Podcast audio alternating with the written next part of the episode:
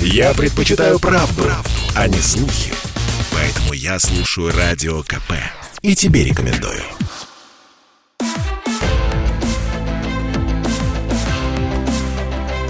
Исторические хроники с Николаем Сванидзе на Радио КП. Год 1917. 3 апреля, в понедельник, в 3.10 Ленин прибыл в Петроград.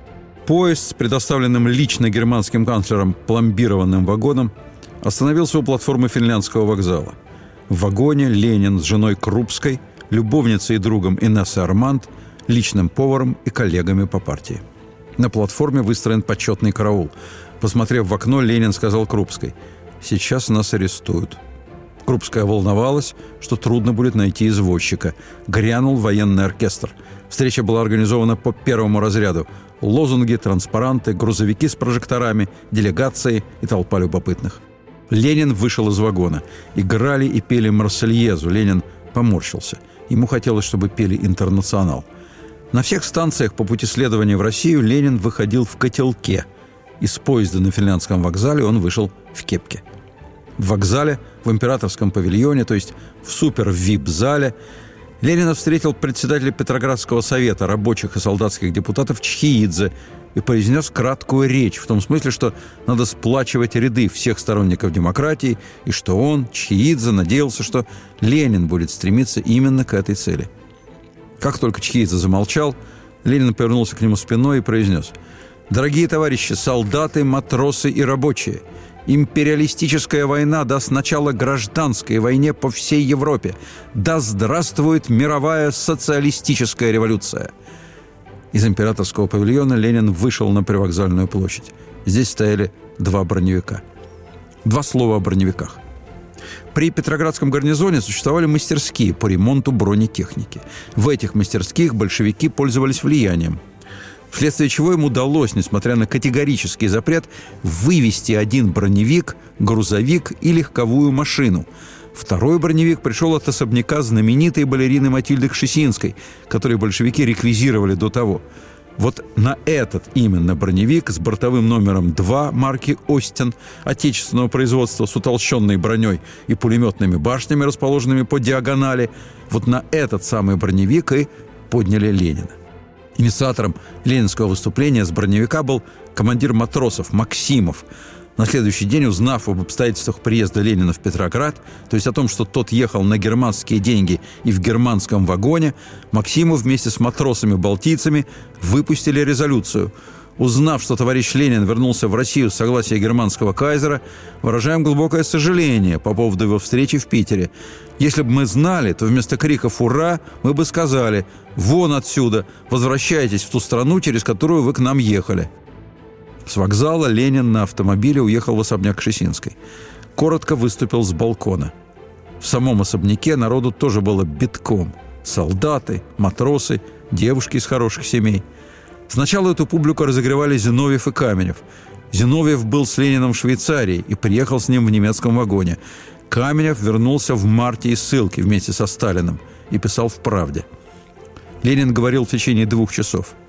Он повторил свой главный тезис о перерастании мировой войны в гражданскую, заклеймил позицию Петроградского совета за сотрудничество с Временным правительством и заявил, что для победы мировой революции Совет должен стать пролетарским – петроградская партийная публика была шокирована. Месяц революции в Петрограде настойчиво внушал мысль о необходимости единства.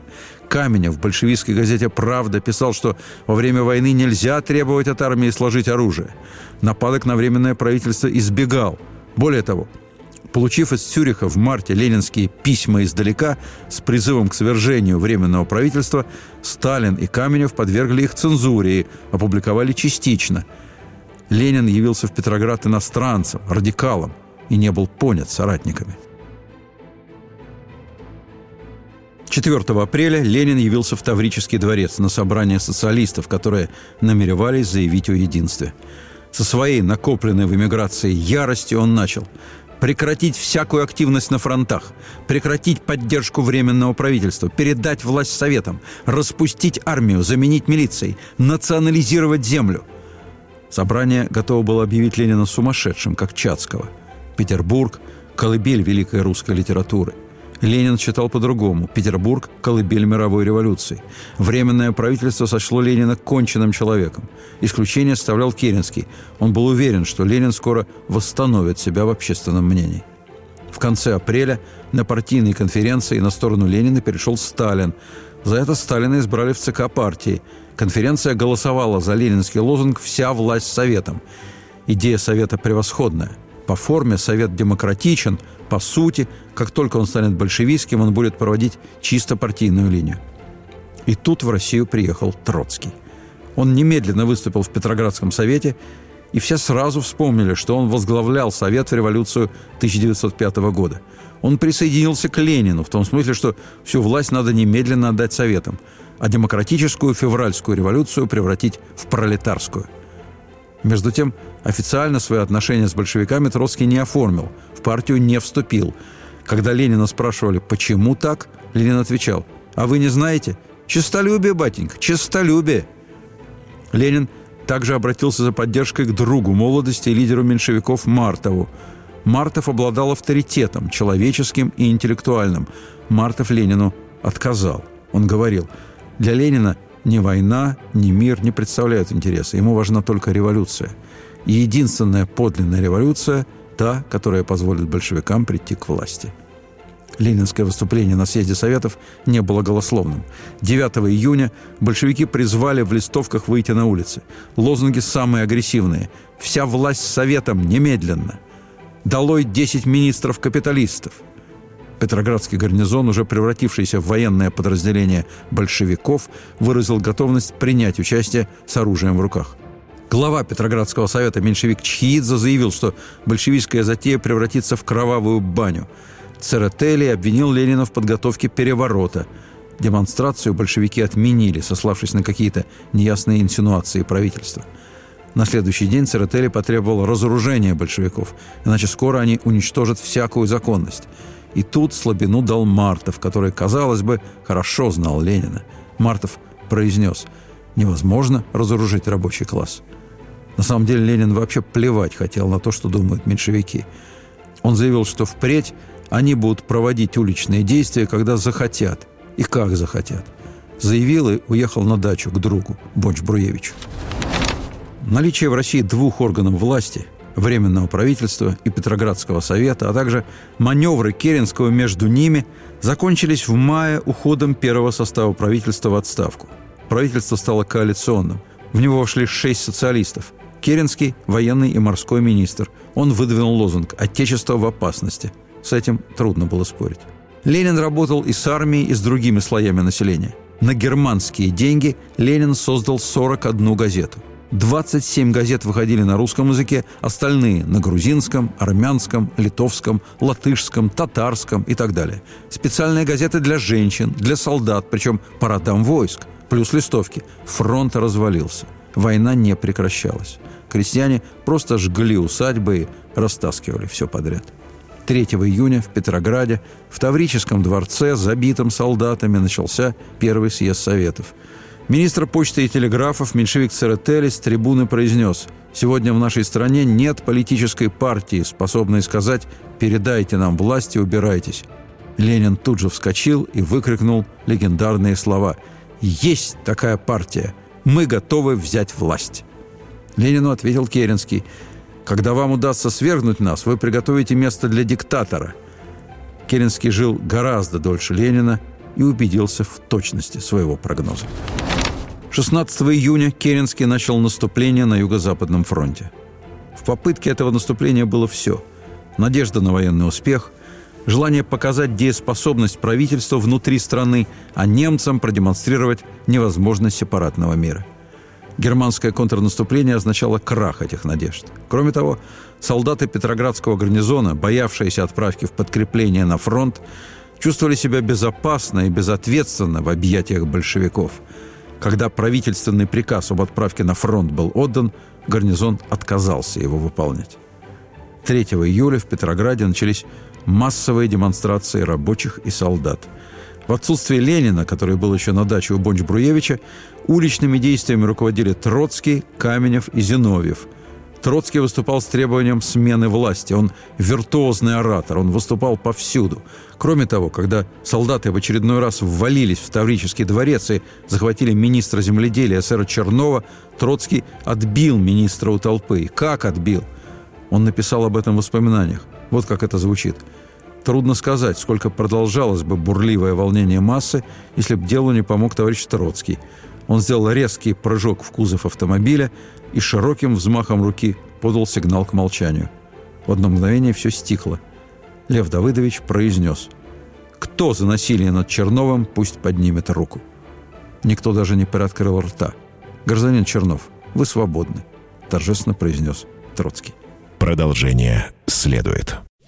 Чтобы не было мучительно больно за бесцельно прожитые годы, слушай «Комсомольскую правду». Я слушаю Радио КП и тебе рекомендую.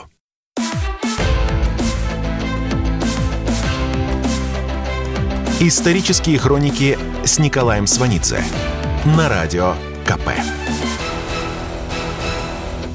Год 1917. Ленин приехал в Петроград с дачи только 4 июля. В этот же день, несмотря на то, что Временное правительство бездействовало, а толпа готова на все, газета «Правда» вышла в странном виде. На первой странице большое пустое белое пространство и статья, призывающая к сдержанности – 5 июля утром Ленин сказал Троцкому, «Теперь они нас перестреляют. Самый для них подходящий момент». Когда Ленин произносил эти слова, он имел в виду не то, что правительство перекинуло с Северного фронта войска для наведения порядка в городе. Он имел в виду совсем другое. И он знал, что говорил. 4 июля Керенский приказал распространить документы, подтверждающие политические и финансовые связи Ленина с германским командованием – Расследование этих связей началось сразу же после приезда Ленина в апреле. Поручено было специальной службе контрразведки. В курсе были только четыре члена Кабинета министров – Керенский, Некрасов, Терещенко и позже новый министр юстиции Переверзев. Вечером 4 июля служба контрразведки пригласила в здание Генштаба представителей нескольких полков Петроградского гарнизона. Их вкратце ознакомили с делом Ленина. Материалы буквально шокировали солдат – при этом в газетах решили опубликовать только часть разоблачающих материалов. Остальные документы правительство неосмотрительно решило оставить до судебного процесса, который поставит большевиков вне закона. Однако после этого произошло невероятное. Лично председатель правительства князь Львов начал обзванивать все газеты и просить вообще ничего не публиковать. Князь Львов решил, что трогать Ленина рано – Петроградский совет неожиданно оскорбился за Ленина и также издал приказ, запрещавший публикации. Материалы появились в единственной газете «Живое слово» в виде заявления бывшего большевика Алексинского и эсера Панкратова под заголовком «Ленин, Ганецкий и Козловский. Немецкие шпионы». Через несколько часов после выхода газеты статья уже была перепечатана на листовках – Ночью, накануне публикации, главный прокурор апелляционного суда Каринский позвонил приятелю Ленина Бонч-Бурьевичу, предупредил о готовящейся публикации и посоветовал действовать. Троцкий в своих мемуарах 1929 года на нескольких страницах спорит с воспоминаниями Керенского от 27 года – Троцкий уверяет, что Керенский безграмотно доказывал связь Ленина с главой германского генштаба Людендорфом. Троцкий пишет, что для доказательства этой связи достаточно было самого факта, что группа русских революционеров была пропущена через Германию.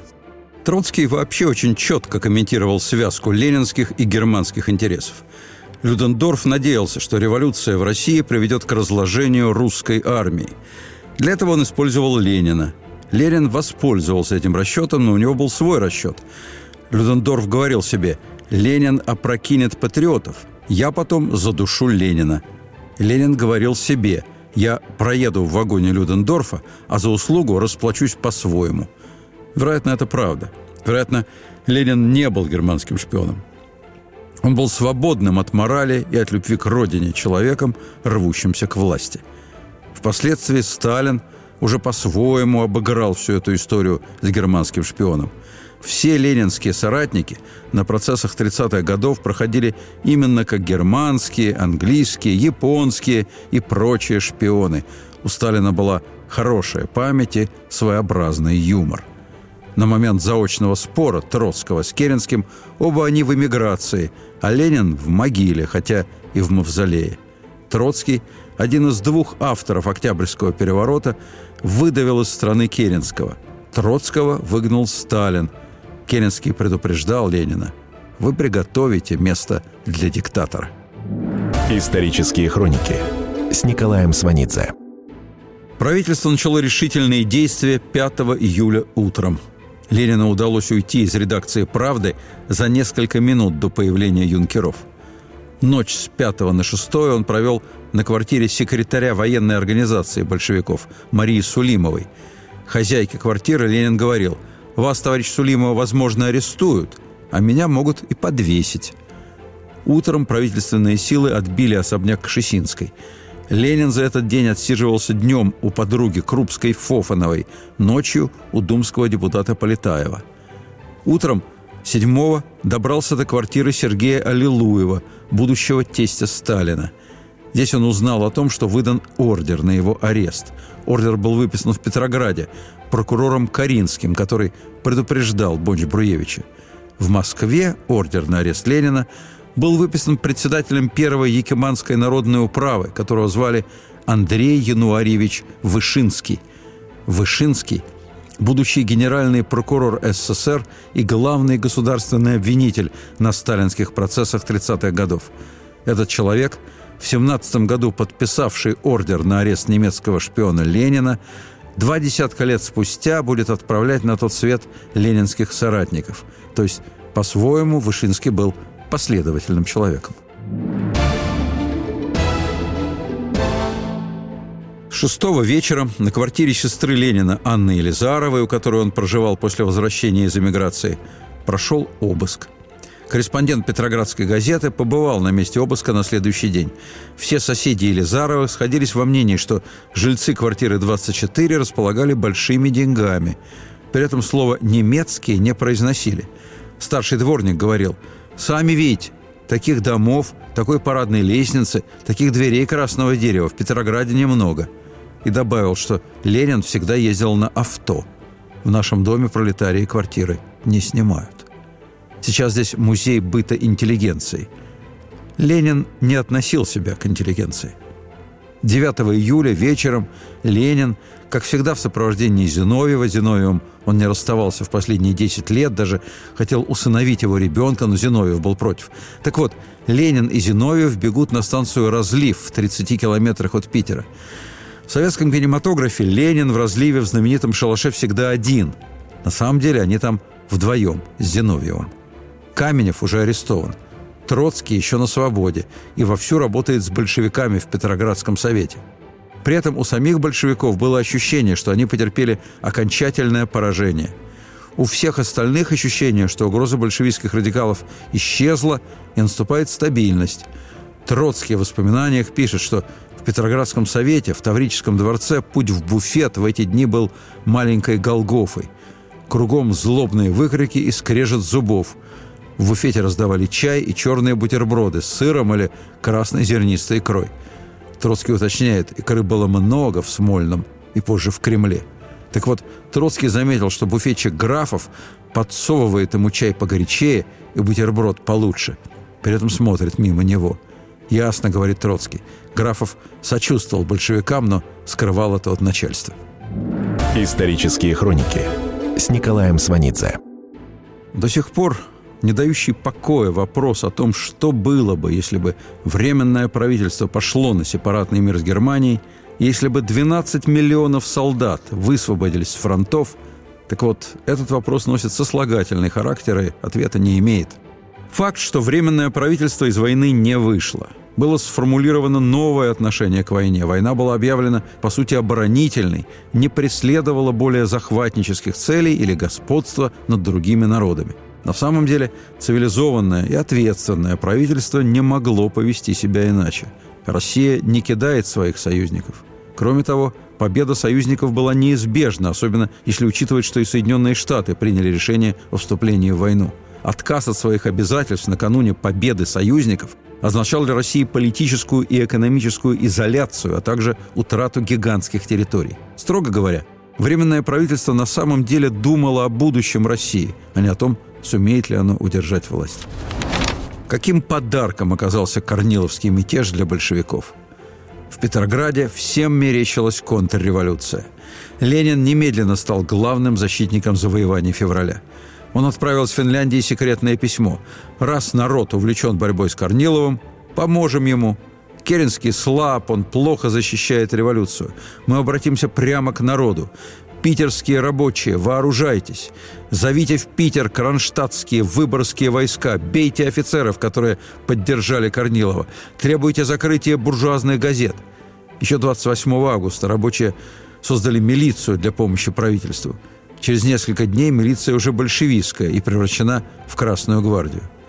Во время корниловских событий в Неву вошел крейсер «Аврора», Матросы с «Авроры» свободно заходили на свидание к заключенному Троцкому в тюрьму Кресты и спрашивали, охранять ли Зимний дворец или взять его приступом. Троцкий посоветовал им немного подождать. Сказал, «Наша от нас не уйдет». «Не уйдет?» – переспросили матросы. «Не уйдет», – заверил их Троцкий. 1 сентября Керенский объявил Россию республикой. 2 сентября Троцкий вышел из тюрьмы. Ленин в Финляндии в полном нетерпении. Продолжение следует. Я слушаю Радио КП, потому что здесь самая проверенная и оперативная информация. И тебе рекомендую.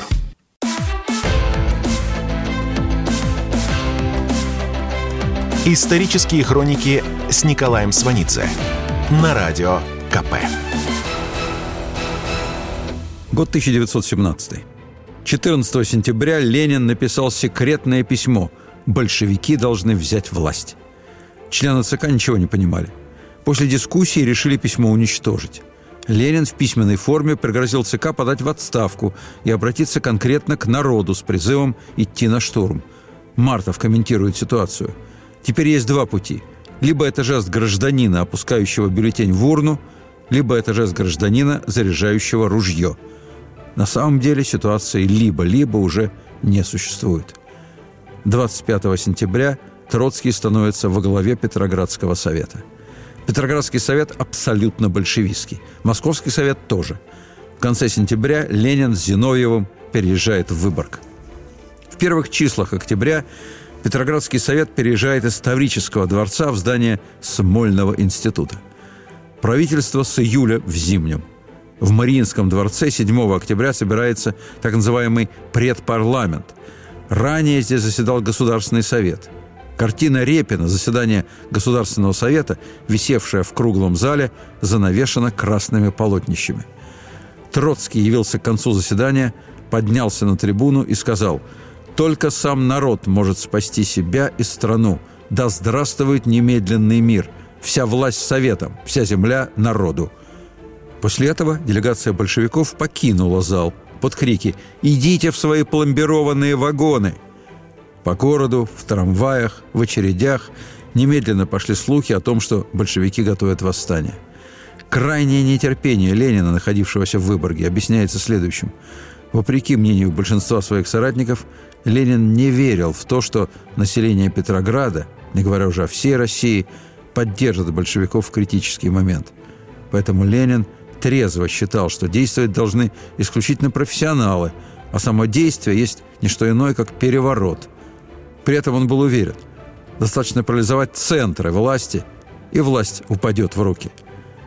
7 октября на паровозе Н-2-293 Ленин вернулся в Петроград. 10 октября на частной квартире на Петроградской стороне состоялось ключевое заседание ЦК – Ленин без бороды и усов сделал часовой доклад.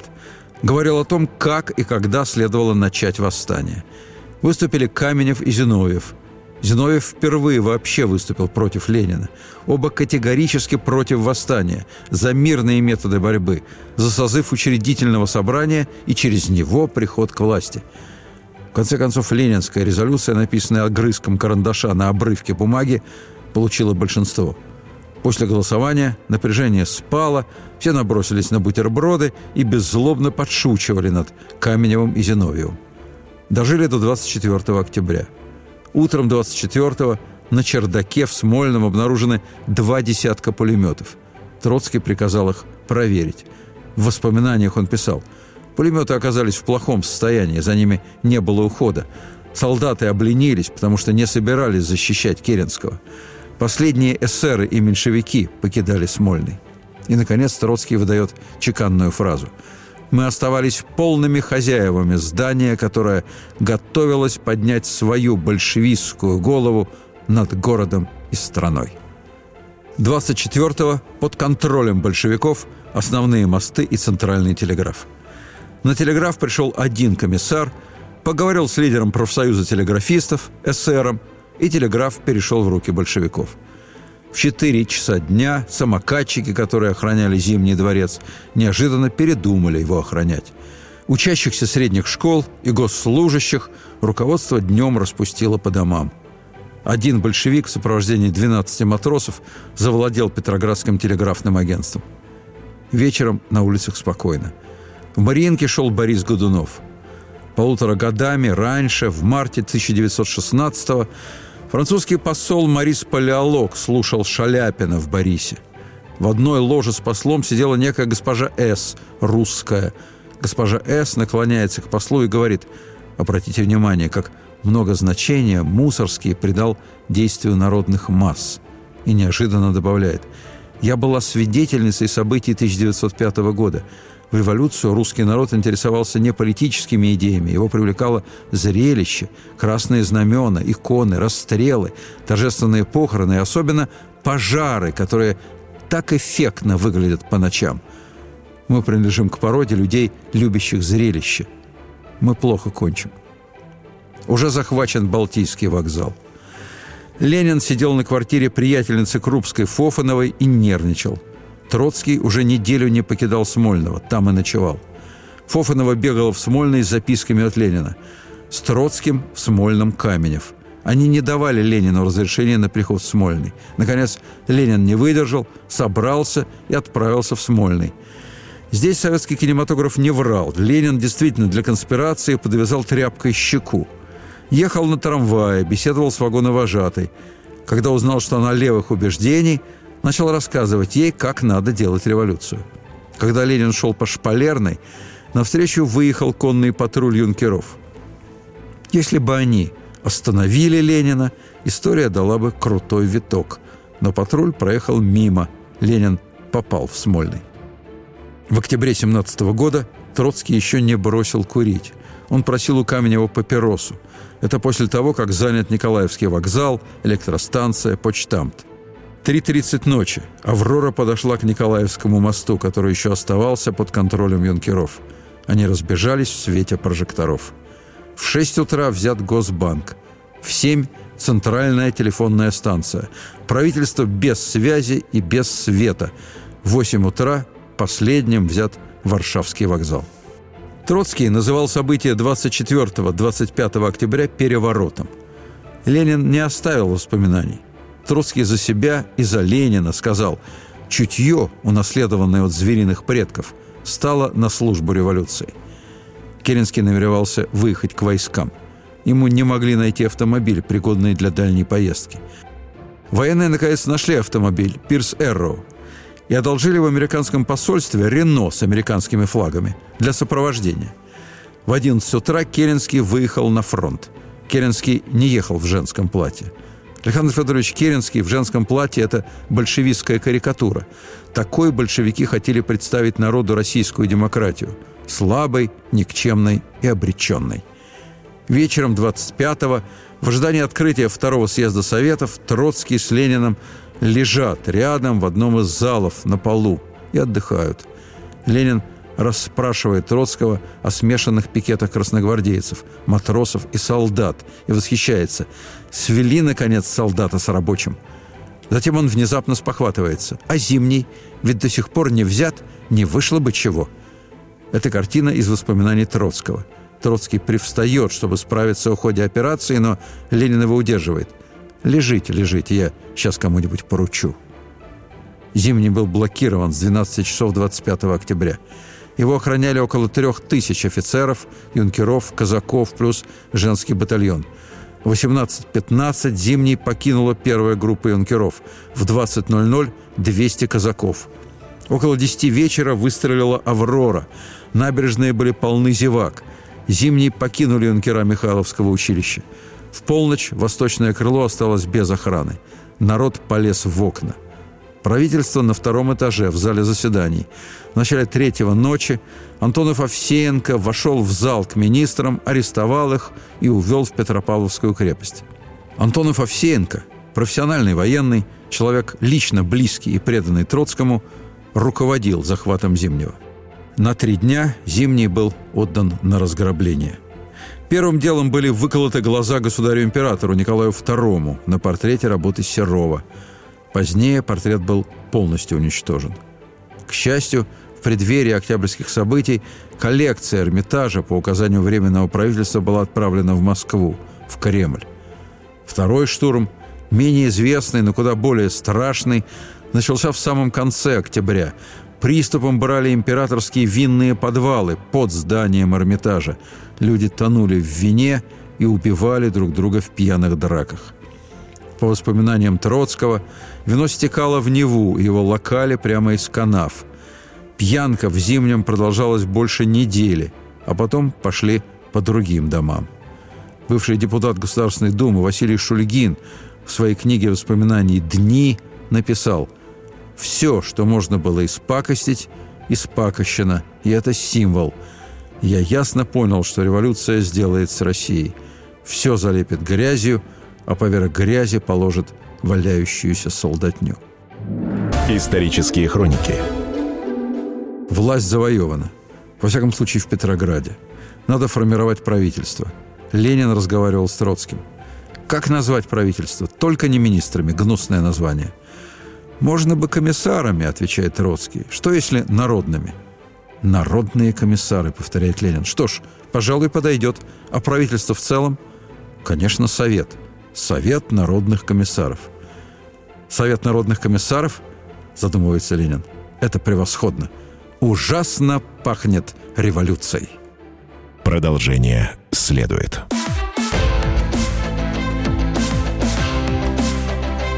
Исторические хроники с Николаем Сванидзе на радио КП.